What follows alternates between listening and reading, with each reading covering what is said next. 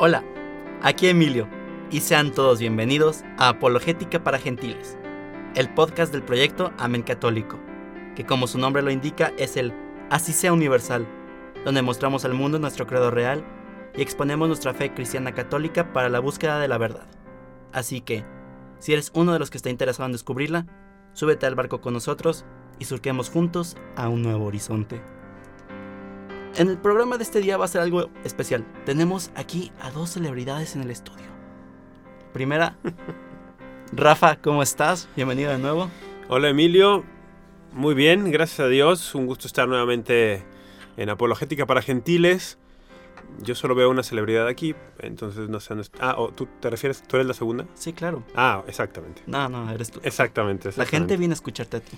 Sí, sí, sí, sí. Un gusto estar aquí. Muchas gracias, Rafa. Y también tenemos al padre Tadeo López. Muy, muchas gracias. Eh, estoy muy contento de poder participar por primera vez en este podcast y poder aportar algo, si es que es posible. ¿no? Esperemos que sí. Ok, padre. Eh, para los que no nos han escuchado antes, estamos haciendo un PR. Bueno, preguntas y respuestas. Public Relations. Ok. De, de las dudas que, que quedaron de las notas de la iglesia. Una santa católica y apostólica. Muy bien. El programa pasado eh, contestamos las preguntas de una y santa. Este programa toca católica y apostólica. El padre viene como interventor de la gobernación divina para dar fe y legalidad a este podcast. Ni la obsta de imprimatur. Así Sí, es. sí, ya con esto podemos decir, no lo que sea porque él está aquí, pero lo que digamos está aprobado. Ok, ok, perfecto. Es muy comprometedor eso, padre, ¿eh? No, deja tú para ustedes, para mí. Y por eso digo, por eso digo. Perfecto. Este, ¿Listos para comenzar? Adelante. Adelante, dale. Eh, como había dicho en el programa pasado, la primera pregunta de católica es un ataque directo a la iglesia.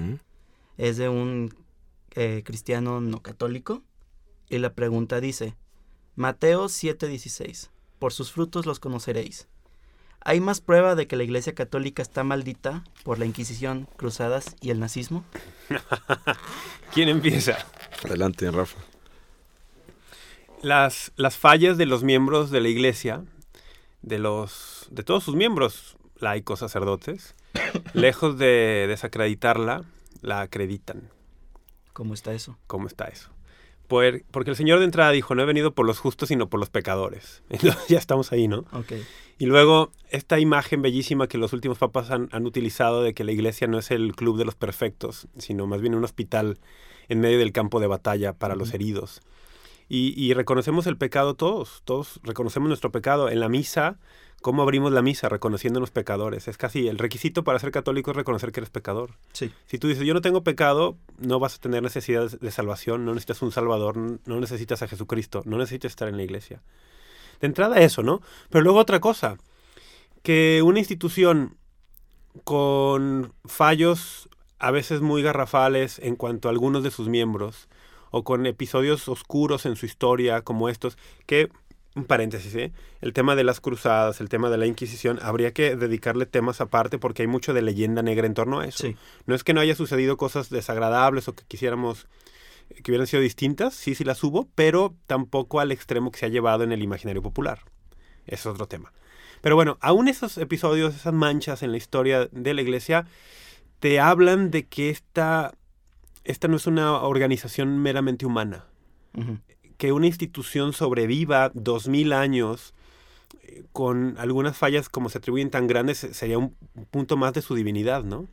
Hay un, hay un famoso cuento de, de Boccaccio al respecto que alguna vez mencionaremos, pero bueno, solo digo eso por ahora. Muy bien. Sí, yo también apuntaría el tema de la de la leyenda negra porque es muy importante. ¿eh? O sea, acaba de salir un libro, yo lo acabo de leer hace poco, lo recomiendo mucho, Imperofobia y leyenda negra. Es de María Elvira Roca. Es un estudio de los más buenos profesionales reciente que ha salido, donde uno se da cuenta que hay muchísimo de leyenda negra. Pero bueno, eso por un lado. Aunque el, el tema más importante aquí es eh, cómo es posible que la iglesia sea santa cuando tiene este eh, pues gente que, que falla, ¿no? Pecadores. ¿no? Y quizá ese es, como bien, me parece que es el elemento más convincente de, de los frutos que ha dado, o sea, por sus frutos los conoceréis precisamente. ¿no? Exacto. O sea, ¿cuáles han sido los frutos de la iglesia? Si hacemos un recuento serio a lo largo de la historia, ¿qué institución ha hecho, pues, por ejemplo, el tema de la beneficencia, de obras de caridad De la educación. y de santidad? O sea, ¿cuántos santos ha producido la iglesia? Producido es una palabra no muy correcta, pero bueno. Sí, sí. Eh, ¿Cuántos santos han, han salido de ahí? Pensaba, Madre Teresa, Juan Pablo II, solo por pensar algunos recientes, ¿no? Sí, pero nos vamos a la historia, muchísimos santos, ¿no? Yo no sé cuántos santos o gente parecida ha producido, no sé, el marxismo. Me parece que al contrario, ¿no? Ok. O sea, digo, la iglesia ha también producido, entre comillas, gente que ha hecho barbaridades, sí, pero poniendo la proporción me parece que es difícil ok. eh, encontrar. Y eso es precisamente por la eh, viendo el contenido sobrenatural. Eh, en la Biblia también está eso por todos lados. Dios agarra, agarra, perdón. Dios toma gente, elige gente que no es precisamente lo mejor Ajá. y saca de eso grandes bienes, ¿no?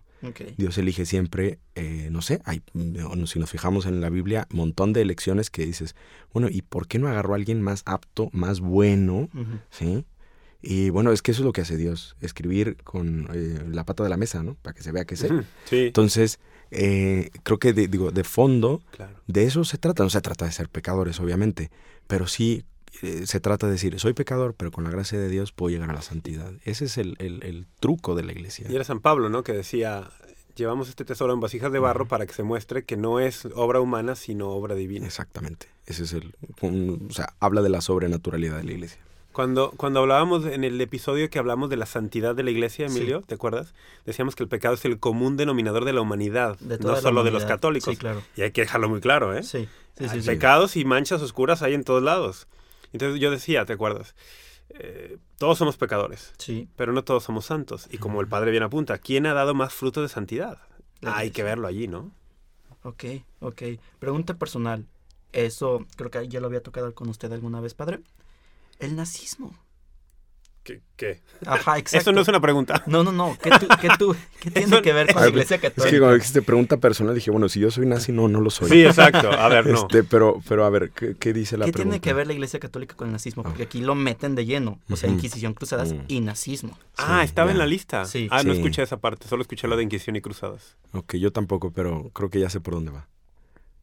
Por eh, Pío no, no, y Ah, el Pío XII. Pío II, perdón, y el antisemitismo. Claro, el- el- es una leyenda negra. Sí, el, de Hitler's Pope, el papa de Hitler y tal. ¿Será eso? No Bueno, sé. si fuese al... res- Solamente para decir algo, ¿no? Sí. Relación entre nazismo e iglesia católica, cero. La única institución que condenó el nazismo antes de, de que estallara y, y que mo- mostrara su cara terrorífica abiertamente fue la iglesia católica. Ni, ni las naciones europeas, ni las naciones... nada. ¿Y cómo lo hizo? Lo hizo con un escrito que se distribuyó en todas las iglesias católicas de Alemania, se leyó en la misa dominical, en todas las misas, y que entiendo, padre, corríjame, bueno, esta es una cuestión de historia que podríamos después dar el dato duro, ¿no? Mm, Es el único documento de la iglesia que no está oficialmente en latín Sí. primero, se hizo en alemán expresamente. Mit Berender Sorge se llama. Con Exactamente. gran preocupación, así es. No quería yo porque mi alemán es terrible, pero el padre aquí lo ha hecho muy bien. ¿Cómo es? Mit Berender Sorge. Exacto, con gran preocupación. sí, así es. que es un documento donde la iglesia expresa su gran preocupación por lo que está sucediendo en Alemania. Este documento fue infiltrado en Alemania para que no lo confiscaran las autoridades del nacionalsocialismo Ok. y leído en el púlpito en cada iglesia en un domingo en toda Alemania, ¿no? Condenando justamente esto. Esto no lo hizo nadie más. Ok. Entonces, bueno. Ok, ok, interesante. La siguiente pregunta es de una persona católica. ¿Cómo puede llegar a la totalidad de la creación, la iglesia? Interesante pregunta. Muy buena, sí, sí, sí. Por, Se- por se aquí, refer- por lo de católico. mandato- y se refiere al mandato del Señor en, en Marcos 16. Ujú. Vayan y anuncien el Evangelio Sí. a, toda la- a toda criatura, ¿no? Sí. Se referirá a eso, suponemos. Sí, Ok. bueno, suponemos. Bueno, ese, el mandato del Señor es ese, es la gran encomienda, anunciar el Evangelio a, todo, a toda la creación. ¿Cómo puede? Pues por medios humanos, obviamente no. Ok, Entonces, digamos, ¿cómo no? Pues por medios humanos solamente no. Como sí puede con medios humanos, pero movido por la gracia, ¿no? La gracia, más bien, la, la, presencia misma del Señor con nosotros. Él garantizó su presencia. Estaré con ustedes todos los días. Les enviaré además el Paráclito.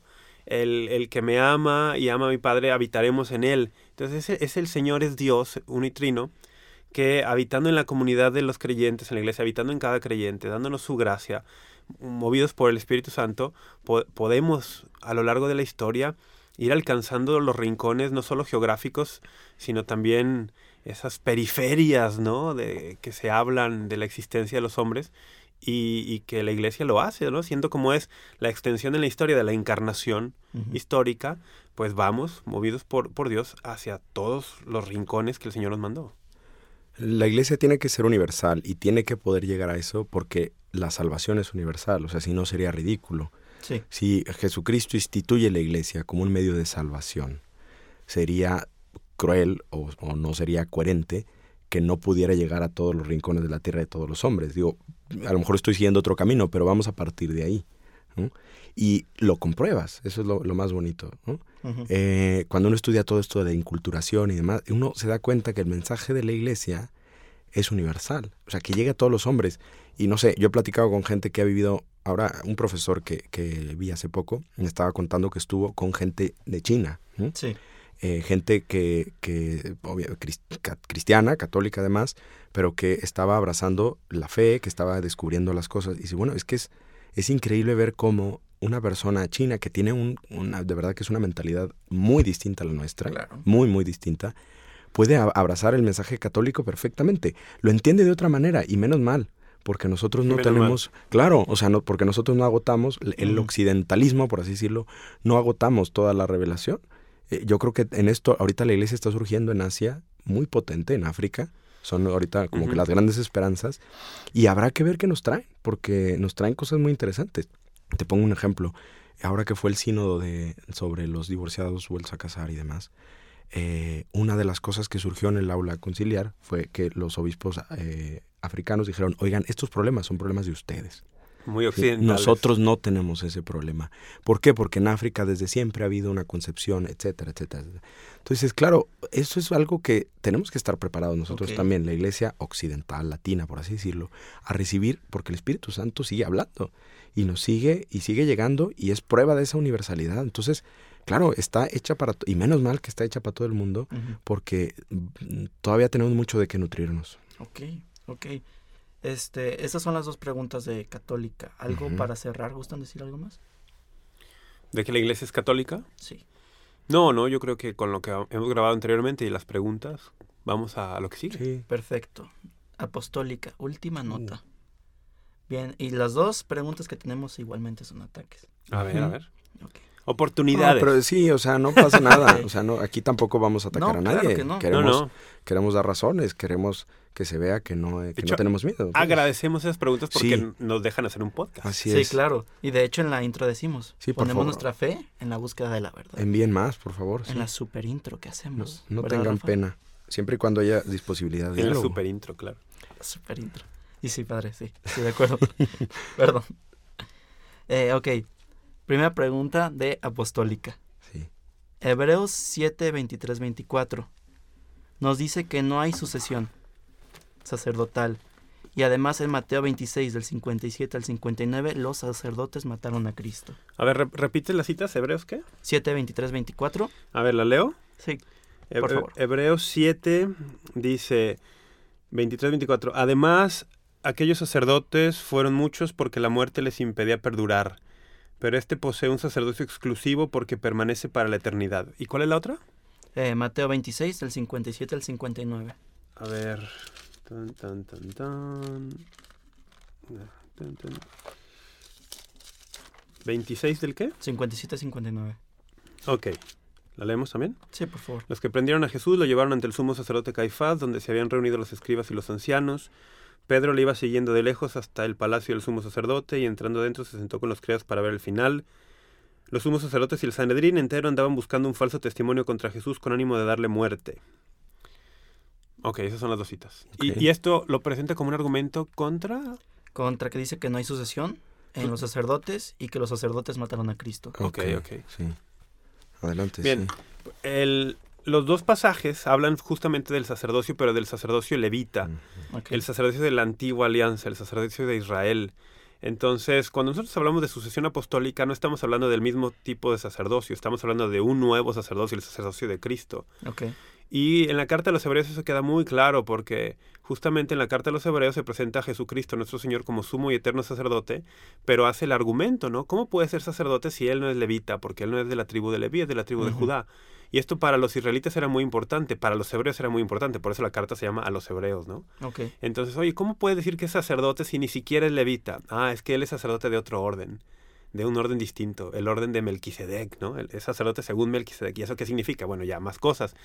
Pero entonces acá hay que, hay que distinguir el sacerdocio de Cristo y que es el que él, ¿cómo se dice, padre? ¿Comparte con los apóstoles o...? Sí, que les hace les partícipes hace de él. partícipes. No solo con los apóstoles, también con Sí, nosotros. decía, en primer lugar con sí, los apóstoles, porque hablamos de la sucesión, ¿no? Con los apóstoles Ah. y de ahí para acá. Perfecto. Pero sí, que las hace partícipes es un nuevo sacerdocio, no es el sacerdocio de los levitas en Israel.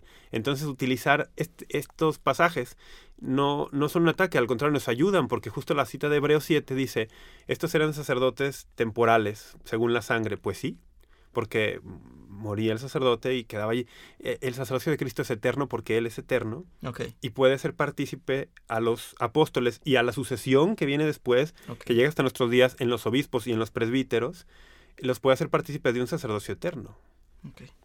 Incluso en, no solo en los presbíteros y en los obispos, sino Lo- también en todo el pueblo de Dios, en la iglesia. Ah, claro, y otro tipo o de sea, sí. hay que recordar que el sacerdocio Claro, es que levita nace de el pecado de, de Éxodo Cerro de Oro. 32. ¿no? Sí, claro. Y entonces, claro, pero al principio, antes no era así, podríamos decir. eh, Sí, había en sacerdocio común. Exactamente, todo primogénito tenía esa, hacia las funciones sacerdotales. Cierto. Y por eso después se dice en el Nuevo Testamento que somos un pueblo sacerdotal. Claro, la iglesia es un pueblo Apocalipsis sacerdotal. 5.10 lo ya en- en- lo, lo manifiesta, ¿no? Has comprado para tu Dios un pueblo de sacerdotes. Exactamente, cosa es sacerdocio que recuperamos por Jesucristo. Entonces digo, perdón, este era un apunte Sí, quizá sí, un poco no, más no, profundo, está pero en realidad la respuesta es esa, es que esas citas se refieren al sacerdocio levítico que ahorita está desaparecido porque los judíos ya no tienen templo y ya no tienen sacrificios, por lo tanto, y entonces ya no tiene sentido un sacerdocio. Me- Menos mal que no depende que no depende de ahí nuestro sacerdocio porque entonces Sí. estaríamos en problemas. No, es porque viene de atrás, viene desde Cristo, efectivamente. Eh, El único sacerdote. duda súper personal. Sí, Si se dan cuenta, los, o sea, los judíos no han tenido profetas después de Cristo, así es. ni sacerdotes. Bueno, Mm. después de, de que se destruyó el templo. Ajá. ¿Cómo no ven las señales de que Jesús es el Mesías? Bueno. Va, profetas como, vamos, como los vemos en el Antiguo Testamento Sí, ajá. y que hayan dejado... No, pero sí ha tenido personajes que ellos han considerado Sí, pues así es. Maimónides y, y, y al- tiempos más recientes algunos otros, ¿no? Pero el tema de las señales, de por qué no las ven, este sería para un podcast, ¿no, padre? Sí. Porque yo recuerdo alguna vez hablando con, con alguna persona que sabía mucho judaísmo, no era judía, ¿no? Ujú. Y decía, por ejemplo, el libro de Daniel, que hablaba de la profecía de las semanas para la aparición del Mesías. Decía, había un consenso prácticamente en el siglo I de que allí llegaba el Mesías. Así es. y cuando, cuando llega Jesús, por eso muchos, es una de las, por eso muchos dicen, sí es este, porque el tiempo coincide. Pero cuando pasan los siglos y todos los judíos que no lo reconocieron, entra en una especie de crisis de interpretación de Daniel, ¿no? ¿Cómo se interpretaba entonces? ¿Lo interpretamos mal o no? Y, y eso pone una crisis teológica al seno de la comunidad. Así es, yo digo, y también, a ver, también en el Antiguo Testamento hay varios siglos en los que no hay profetas. O sea, Ujú. en- o sea, podría, podríamos pensar, o sea, no es una cosa definitiva decir, ah, pues es evidente. Y de todas maneras, acuérdate también, o sea, ¿por qué? Porque lo evidente no solo, o sea, ah, para nosotros nos queda muy claro, Sí. Sí. porque tenemos la fe, porque- pero para ellos no. O sea, tampoco creo que es tan fácil decir, me parece. O sea, ah, es que está clarísimo que no hay sacerdocio y no hay... Entonces, claro, él tenía que haber sido el Mesías. Pues no necesariamente, porque pues también influye la, la pues toda la visión que uno tiene, la educación que uno tiene, para decir, bueno, estamos esperando y Sí. seguimos esperando. ¿no? Entonces, digo, no es, eh, sí, sí es cierto, ¿eh? O sea, uno dice, bueno, eso es un signo, pero Sí. me parece que no es un signo rompedor, pues porque uno también tiene sus concepciones y sus cosas, ¿no? O sea, Ok. Ok. Este, siguiente pregunta. ¿Listos? ¿O quieren apuntar algo más? Dale. adelante, Ok. dispara. Marcos 7, 5 al 13. ¿Qué dice? ¿O cuál es la objeción? Jesús condena las tradiciones humanas y agrega que además la iglesia se funda en Pentecostés, no en Pedro. Ajá. Marcos 7 del 5 al 13. Sí. Ah, ok, sí. ¿Puedes leerlo, por favor? Pues sí está largo, pero... Bueno, lo puedes Lo sintetizar? describimos. Sí. Sí, La idea dice, ¿por qué ellos los fariseos y los escribas le preguntan? Dice, ¿por qué tus discípulos no viven conforme a la tradición de los antepasados, sino que comen con manos impuras? Él les profetizó, este pueblo me honra con los labios, pero su corazón está lejos de mí. Entonces, aquí viene esta crítica muy dura, ¿no? A los, a los fariseos por tradiciones humanas. Este es un, es un ataque común dentro del mundo cristiano no católico, particularmente evangélico fundamentalista, de decir, la Iglesia Católica está llena de tradiciones humanas y se las condena el Señor, ¿no? Sí, Va por ahí, ¿no? sí, de eso. Eso por la primera parte de la pregunta, sí. Ok, lo de Pedro y Pentecostés lo dejamos para la segunda parte. Sí. Ok, el, hay que distinguir, aquí está claramente refiriéndose el Señor condenando tradiciones que le impedían al pueblo eh, acercarse a Dios. Era- eran justamente unos preceptos muy, muy pesados que él mismo les dice. Les han cargado al pueblo con preceptos que ni siquiera ustedes están dispuestos a, a levantar con, con el dedo o hacer el intento, ¿no? Y, pero hay que recordar nuevamente la distinción de la pregunta anterior. Estamos, él está condenando un orden de cosas de la antigua alianza. En la nueva alianza vivimos en otro orden, vivimos en, en la ley del espíritu.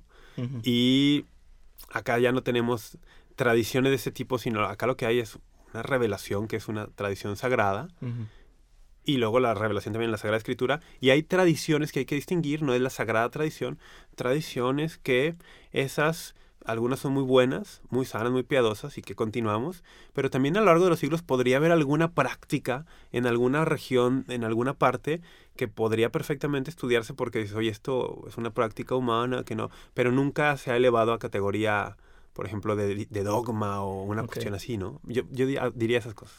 Muy bien. Yo nomás apuntaría que por algo la iglesia, o al menos el magisterio de la iglesia, es tremendamente prudente. Porque sabe que está jugando, jugando con la Sí, historia sí. y con... Entonces, por eso pocas cosas son... A veces la gente por ahí cree que hay muchos dogmas y muchas cosas en la iglesia. En realidad hay pocos. Ujú. Poquísimo, ¿sí? Pero, pero sí, sí, o sea, porque estamos abiertos, ¿no? No sé, ahorita me viene a la cabeza eh, la- lo que decía Pablo VI sobre el monogenismo, ¿no? Por ejemplo, hablando de esta... Digo, no es una tradición humana, Pío XII, pero... pero Ah, Pero en Pío XII, sí. Humani Generis. traigo, sí, traigo todo revuelto. Este, diciendo, oye, ahorita esta explicación, Adán y Eva y tal, es, es la que mejor comporta. Pero si en un momento determinado saliera otra y pudiéramos ver otra, la iglesia está abierta a buscar otras posibilidades. O sea, eh, siempre hay esa apertura, ¿no? Y todas esas tradiciones, es, es- es verdad que siempre tenemos que estar, y ese texto sigue siendo muy actual, tenemos que estar cuidando que no, las tradiciones humanas no nos, eh, ¿qué es lo que le reclama a los fariseos? Que dejan de ver el amor de Dios, misericordia Ujú. quiere un sacrificio. ¿no? Eso sigue actuando, pero, pero creo que no sería una manera de atacar a la iglesia diciendo, ah, es que ustedes imponen tradiciones humanas. O sea, toda institución, por el hecho de ser institución, necesita tradiciones, necesita, es más, vivimos de la tradición. Bendito sea Dios que tenemos tradición, Sí. ¿no? porque es muy humano, ¿no? O sea, si no, eh, la institución se convertiría en un, un caos, ¿no? Una especie de, de, mm, carismatismo así sin forma, Un, que luego moriría. un fuego sin límites. Pero dices, necesitas fuego, pero también necesitas la chimenea que lo contenga. Una chimenea sin fuego no tiene sentido. Un fuego sin chimenea se sale de control. Así es. Necesitas ambas. Ok. Este, la segunda parte de la pregunta que decía que la iglesia se funda en Pentecostés, no en Pedro. Pues es en las dos. Así es. O sea, es- eh, hemos hablado de esto antes, Sí, ¿recuerdas? en el pasado, de hecho. no es... Esto es muy propio... Fuera, Falsa dicotomía. exacto. Fuera del mundo católico es muy propio decir esto o esto. Y nosotros somos mucho decir, no, esto y esto. Et, et y no out, out, como se suele decir en latín. Exactamente. Ujú. Et, et y no out, out. Entonces, pues sí, la iglesia está fundada en Pedro, claramente, Mateo 16, 18. Eh, y bueno, y no solo, Lucas 22 y Juan 21, o sea, en Pedro está clarísimo. Pero en Pentecostés también, también viene el Espíritu Santo y el Espíritu los habilita para, para llevar este testimonio con fuerza sobrenatural. Entonces yo no diría que es una u otra, son las dos. Sí, y, y, por lo mismo, o sea, igual la iglesia no está solo en Pedro. Por supuesto que Pedro es muy importante, pero por eso existe todo el colegio apostólico, por eso existe El O sea, cuer- el- los fieles. los fieles, por nosotros somos parte de la iglesia importantísimo. A veces siempre vemos la iglesia como la nomás los jerarquía- jefes. nomás ¿no? la jerarquía, ¿no? ¿Y nosotros qué? Somos parte importantísima. Bueno, pero tú eres parte de la jerarquía, ¿no, padre? Eh, bueno, no propiamente. Soy eh, el presbiterio de un obispo, es decir, Ah, que ya. yo ayudo, ¿no? Ya. bueno, en este caso un prelado, pero yo ayudo a su misión. Ah. Entonces, eh, digo, de refilón, podríamos decir que sí, de refilón. No, pero sí, también, también los sacerdotes son parte de los Sí. fieles. Son todos, todos los bautizados somos fieles, ¿no? Si no, seríamos infieles. Exactamente. Así es. Ok, también a mí en lo personal, corríjanme si estoy en un error, en Pentecostés, en Hechos de los Apóstoles, establece que el Espíritu Santo baja también y ahí está María presente. ¿Qué iglesia tiene a María en comunión también como nosotros, no? Los ortodoxos, Los ortodoxos, ejemplo. claro. Sí. algunos luteranos, algunos anglicanos. Sí, O sea, no, somos- no solo somos los católicos. sí, Ok. sí, sí. Ok, ok, Pero sí, nadie la tiene en el lugar que no. tienen los católicos y los ortodoxos. ok, perfecto. Pues hemos terminado con las preguntas.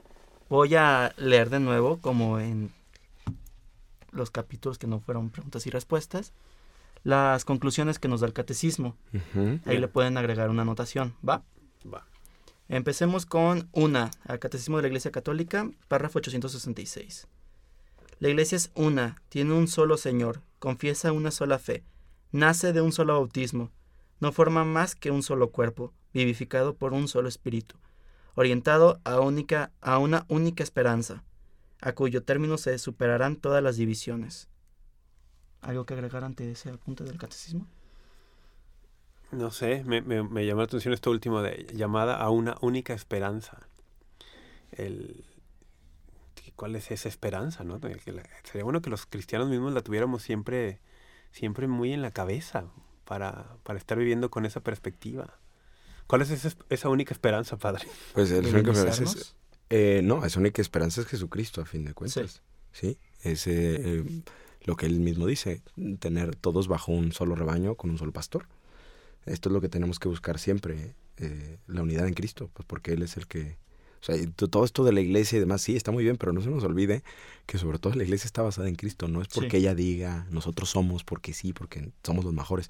No, es porque Jesucristo es el que nos ha dado esto y nosotros lo seguiremos seguir siendo fiel a Él. Y- No es otra cosa. Incluso según, según las cartas de Pablo, el Señor es cabeza de la iglesia, lo cual significa que es al mismo tiempo esposo, pero también somos miembros de su cuerpo. O sea, es esta, esta cuestión Pues como el matrimonio, esa ¿no? cuestión de misterio, ¿no? Que somos uno con él.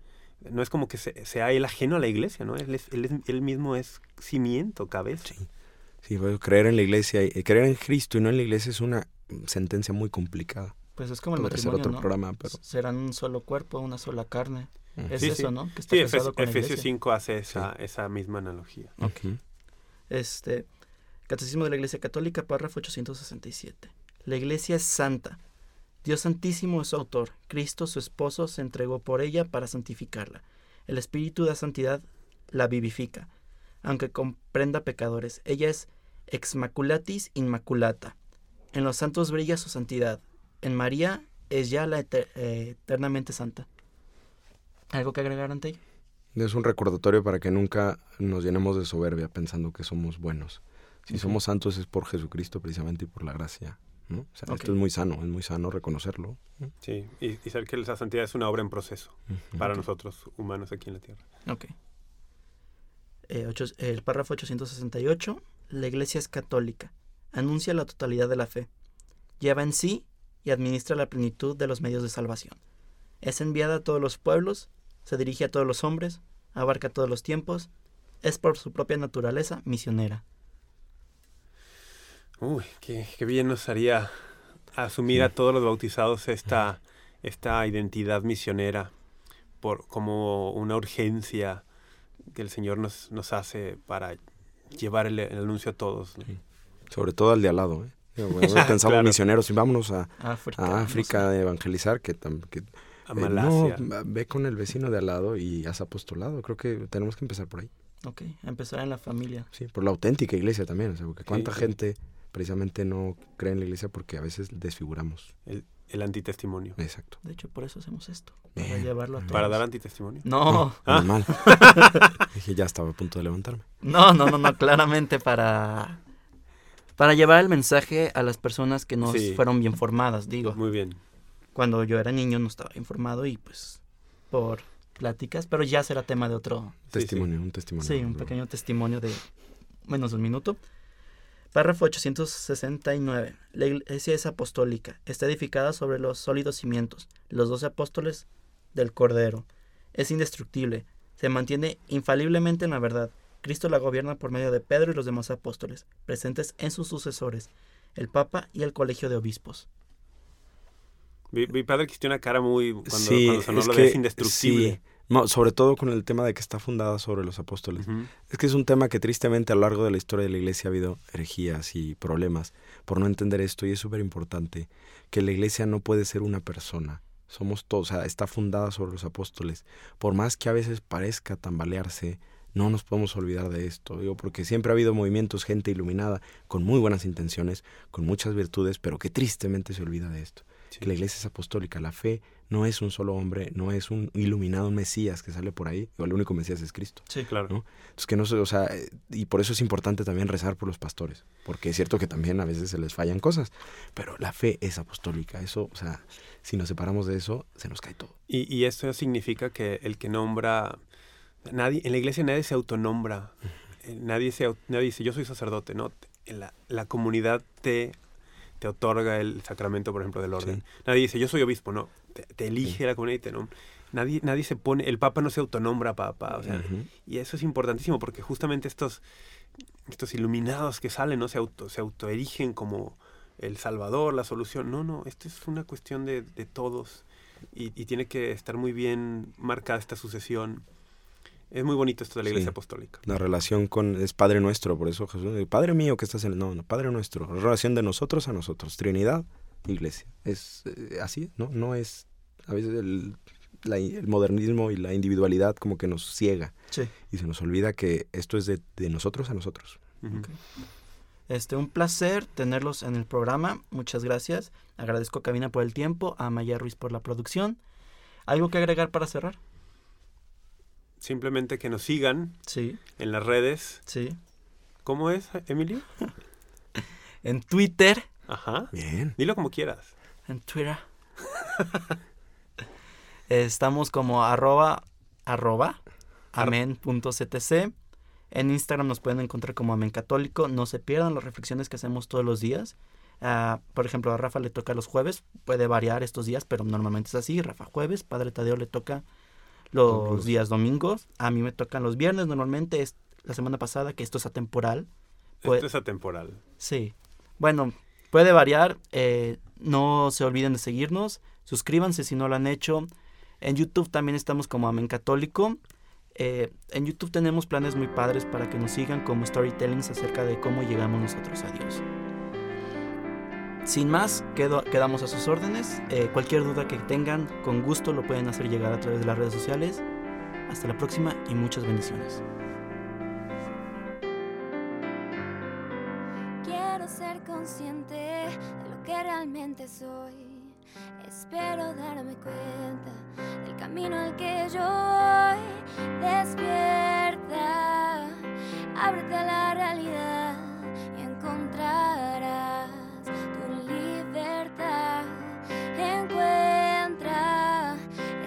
solo hay que buscar y así llegar